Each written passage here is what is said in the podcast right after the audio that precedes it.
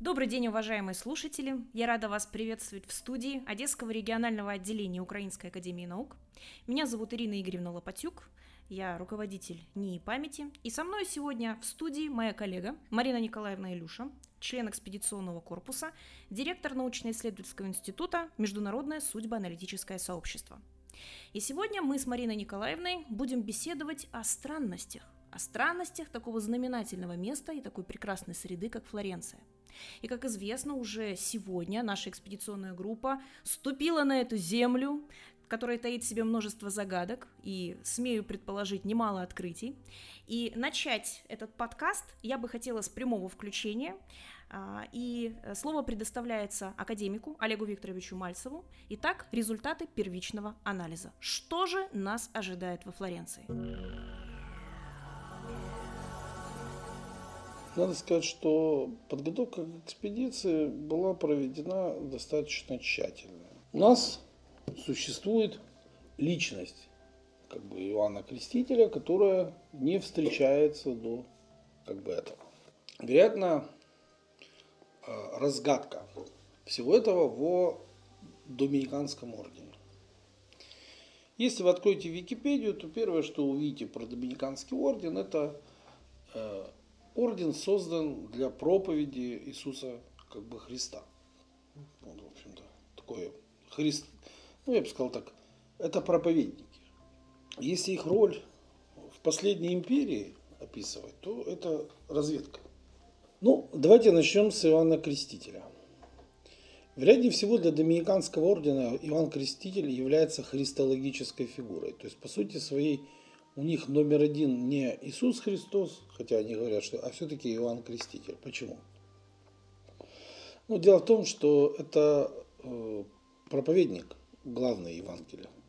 То есть он как бы по сути своей проповедовал Евангелие от Иисуса Христа, как бы. То есть человек, который ну, погиб, пострадал за Иисуса Христа. Человек, который якобы крестил. Иисуса Христа. То есть, как бы, по сути своей, для доминиканцев, э, вероятнее всего, э, Иоанн Креститель христологическая как бы фигура, как бы, да, главный проповедник и вообще главная как бы фигура. Но тут есть очень интересная вещица. Смотрите. Вторая вещь, которую мы не видим до этого, это орден госпиталеров. И все они в одном месте. То есть фигура Иоанна Крестителя, э, соответственно, тающие госпитальеры и товарищи доминиканцы. Все вместе.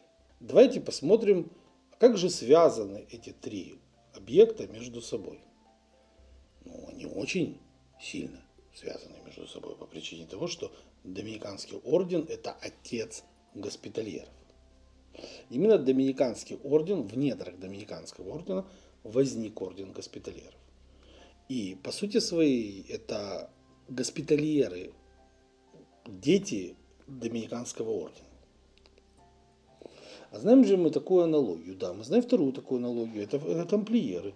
Тамплиеры это дети францисканского ордена. Как бы, да. То есть мы все это прекрасно знаем. Итак, как здорово, что все мы здесь сегодня собрались. Вот цепочка и замкнулась. Так мы имеем дело с э, доминиканцами, которые там вообще засилие, ну так в общем-то, пишут, что там засилие доминиканцев, то есть там одни доминиканцы везде. Есть и францисканцы. Ну, францисканские там какие-то фрагментарный один монастырь, как бы и на всю Тоскану, как бы. А эти вот повсюду, так сказать, тающие. Соответственно, везде госпитальерские кресты, помимо э, звезд Давида, которые там просто в изобилии везде, в силу того, что это еврейский конгресс, ну и, безусловно, следующей частью прекрасного мразонского балета вылазит Иоанн Креститель, как христологическая фигура доминиканцев. Как вы помните, Иоанн Креститель у нас товарищ без головы всадник. Ему голову отрезали. Это символ доминиканцев. То есть, по сути своей, вероятнее всего символизируют эти две половинки церковь и криминал. То есть тело криминал, голова как бы церковь. Это параллель терапии Яковлева. Вероятнее всего, существует какой-то ряд фигур, еще которых мы не знаем, но с которыми мы столкнемся.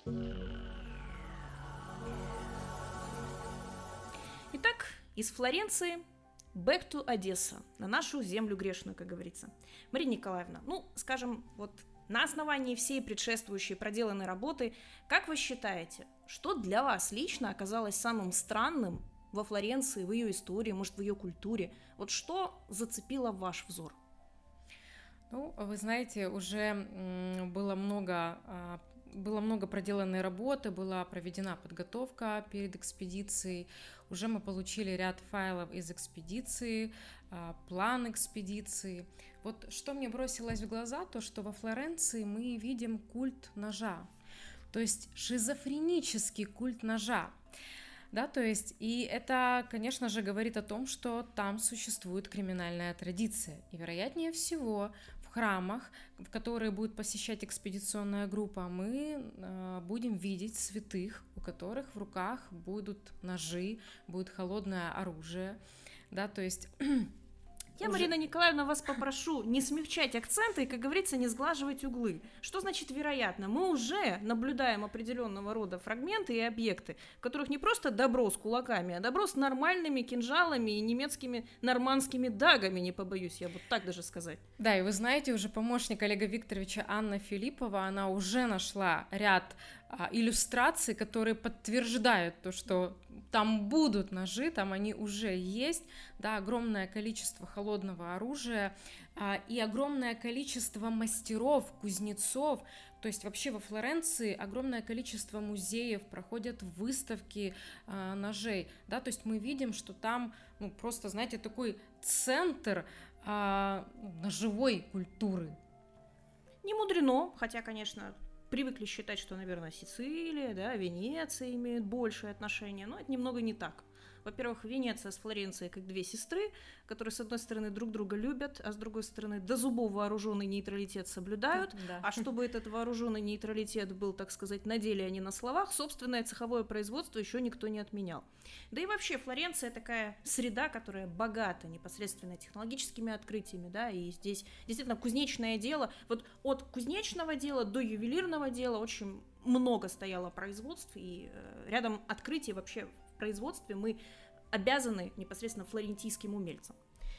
Что еще, как вы да, считаете, вы, интересно? Вы знаете, вот я слушала э, одну из последних записей, которую нам сбросили из экспедиции. Вот Олег Викторович, на что он обратил внимание, что во Флоренции а, очень быстро даже простолюдин может стать рыцарем. То есть такое мы не видели нигде, мы не встречали этого нигде, чтобы ну, обычный простолюдин, знаете, через 15 минут стал рыцарем. Да, и Никола Макиавелли в истории Флоренции в третьей, в четвертой книге, в общем-то, это подтверждает. Вот для меня тоже несколько странным, как показалось, как, как некая толпа в очередной раз уже, там, не знаю, в 27-й, наверное, на памяти, э, осуществляя определенный государственный переворот, да, назначает группу лиц именно рыцарями. Вот прям крестят в количестве 36.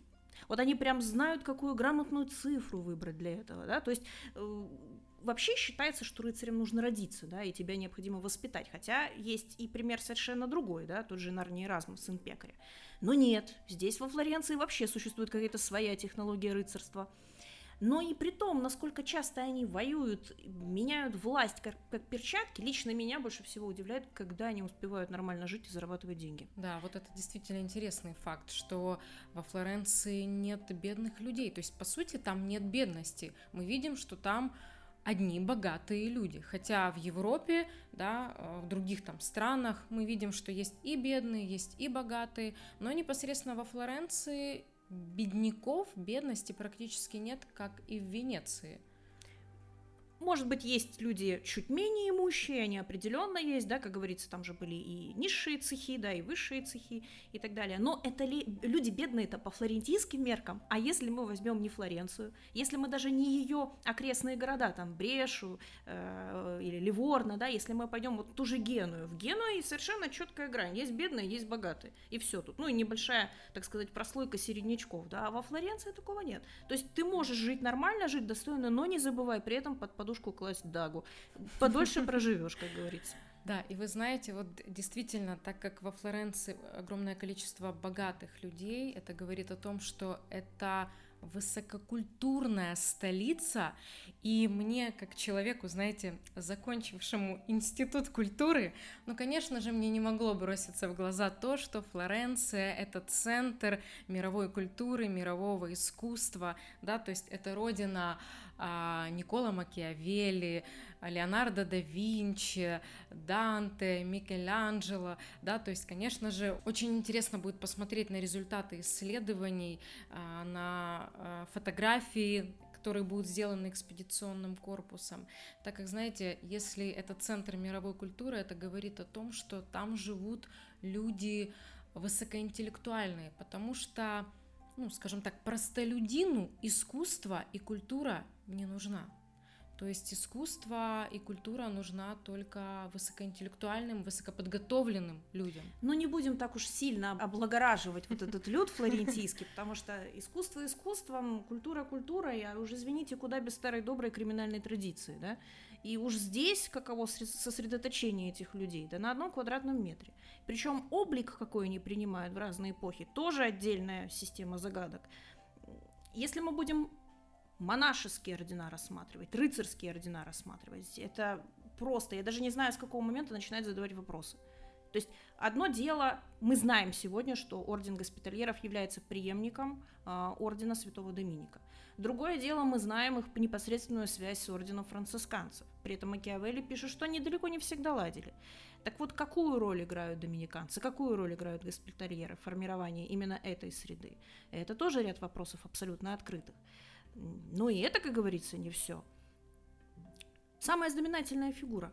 Почему-то Иоанн Креститель. Вот почему. Да, еще и без головы Иоанн Креститель. Пожалуй, у нас вот если обезглавленных вообще в истории считать, то это будет Иоанн Креститель и всадник без головы Майнрида. А все остальные как-то вот не удостоились такой чести. И вот символика обезглавливания, она тоже показательная. Мы как бы говорим о том, что некое целое, оно разделяется на две части. Есть голова, которая управляет, да, и раздает распоряжения, есть туловище. И одно без другого существовать не может, но тем не менее находится в постоянном длительном споре. И есть две таких противоборствующих структуры за время истории существования Флоренции. Это церковь и криминал. И такие ли они противоборствующие? То есть какими, как говорится, нитками шито это дело, черными или белыми, это неизвестно. И вот эти иксы, эти игреки, это еще вопросы в копилку э, вот этого ящика Пандоры, да, который существует сегодня. Да, вы знаете, вот еще, можно сказать, сама экспедиция во Флоренции не началась, но уже такое огромное количество вопросов, огромное количество странностей, и это говорит о том, что экспедиция будет крайне насыщенной. И, конечно же, наша экспедиционная группа подготовит все доказательства, да, соберет все возможные доказательства, так как Олег Викторович никогда не говорит ничего того, что он бы не мог проиллюстрировать да, и показать на фотографиях. И не просто на фотографиях, а э, повинуясь, так сказать, современной традиции, э, мы понимаем, что ряд моментов, вот они будут спорные. Вот даже если это стопроцентное научное открытие, да, как в свое время удивлялись, почему что казаки делают на Мальте, да, так и впереди у нас таких открытий много. Вот будут смотреть на фотографию и говорить, а нет, ребята, мы знаем, вот вы те еще умельцы, да это фотошоп. Это касается только digital фото, да, только электронной фотографии. Нет, наш экспедиционный корпус вооружен и, как говорится, крайне опасен, потому что у всех и у каждого есть пленочные фотоаппараты. И именно аналоговые фото позволят в том числе провести валидное, надежное научное исследование. И причем фотоаппараты абсолютно у всех наших почетных действительных членов, и у профессора Максима Анатольевича Лепского в том числе, да. И я надеюсь, в скором времени будут славные вести от нашего экспедиционного корпуса. Да, мы с нетерпением ждем а, каждый файл, каждый какой-то видеоролик, фотографии, то есть мы следим за ходом экспедиции.